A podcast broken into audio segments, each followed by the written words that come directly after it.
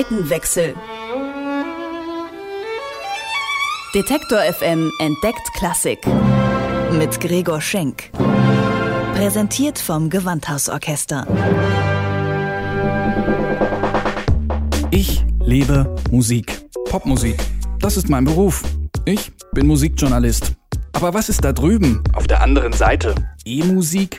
Hochkultur? Ist das wirklich so angestaubt, wie es klingt? Früher mussten die Leute ja auch zu irgendwas raven. Wie geht Klassik?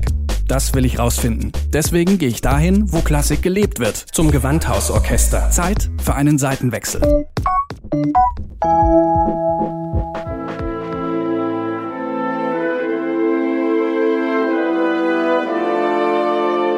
Nebelverhangene Berge, einsame Täler, verwunschene Ruinen.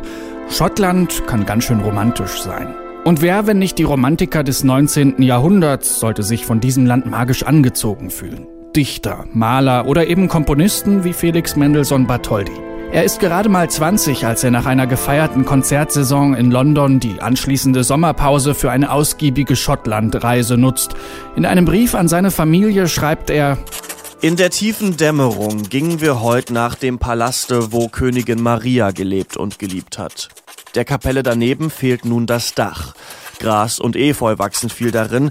Es ist da alles zerbrochen, morsch und der heitere Himmel scheint hinein. Ich glaube, ich habe heute da den Anfang meiner schottischen Sinfonie gefunden.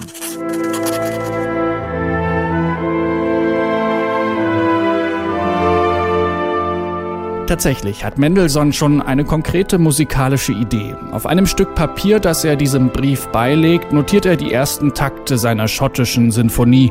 Doch das ist weit mehr als nur eine Einleitung, sagt Gewandhaus-Dramaturgin Ann-Kathrin Zimmermann. Das ist der musikalische Keim des ganzen ersten Satzes und ragt darüber hinaus noch in die anderen Sätze hinein. Also das ist wirklich ein musikalischer Grundgedanke dieser Sinfonie, die sehr eng verwoben ist in musikalischen Details.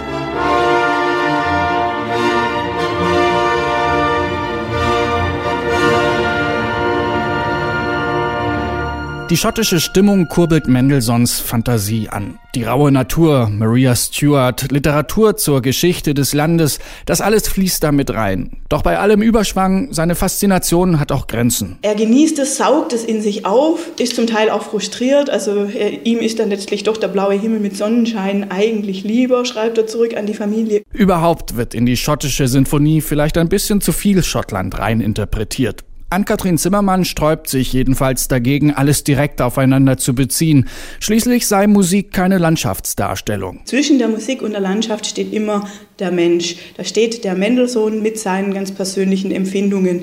Er hat gewisse Eindrücke aus dieser Landschaft und er ist ein Künstler, der seine Eindrücke, sein Innerstes in Kunst irgendwie wieder zum Ausdruck bringt.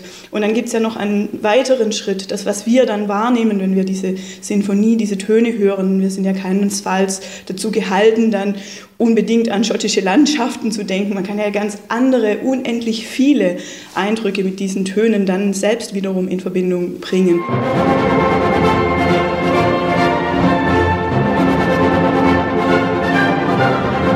Wie ein traditionelles schottisches Volksfest. So oder so ähnlich lauten oft die Beschreibungen des zweiten Satzes. Mimt die Klarinette hier wirklich den Dudelsack?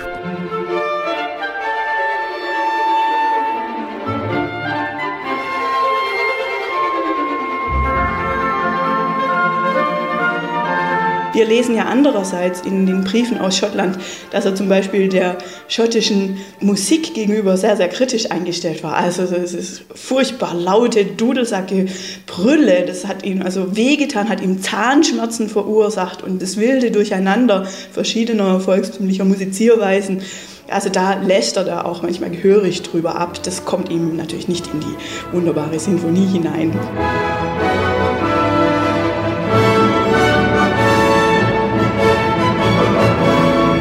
Die von der Schottlandreise inspirierten Einleitungstakte datieren zurück ins Jahr 1829. Doch Mendelssohn ist ein umtriebiger Komponist, der auf vielen Hochzeiten gleichzeitig tanzt.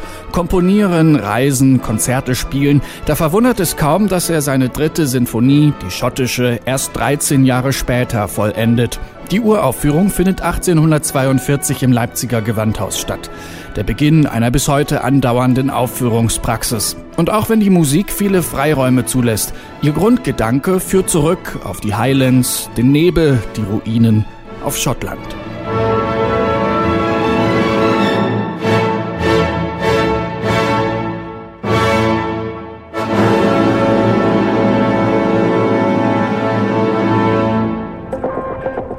Seitenwechsel. Detektor FM entdeckt Klassik. Mit Gregor Schenk. Präsentiert vom Gewandhausorchester.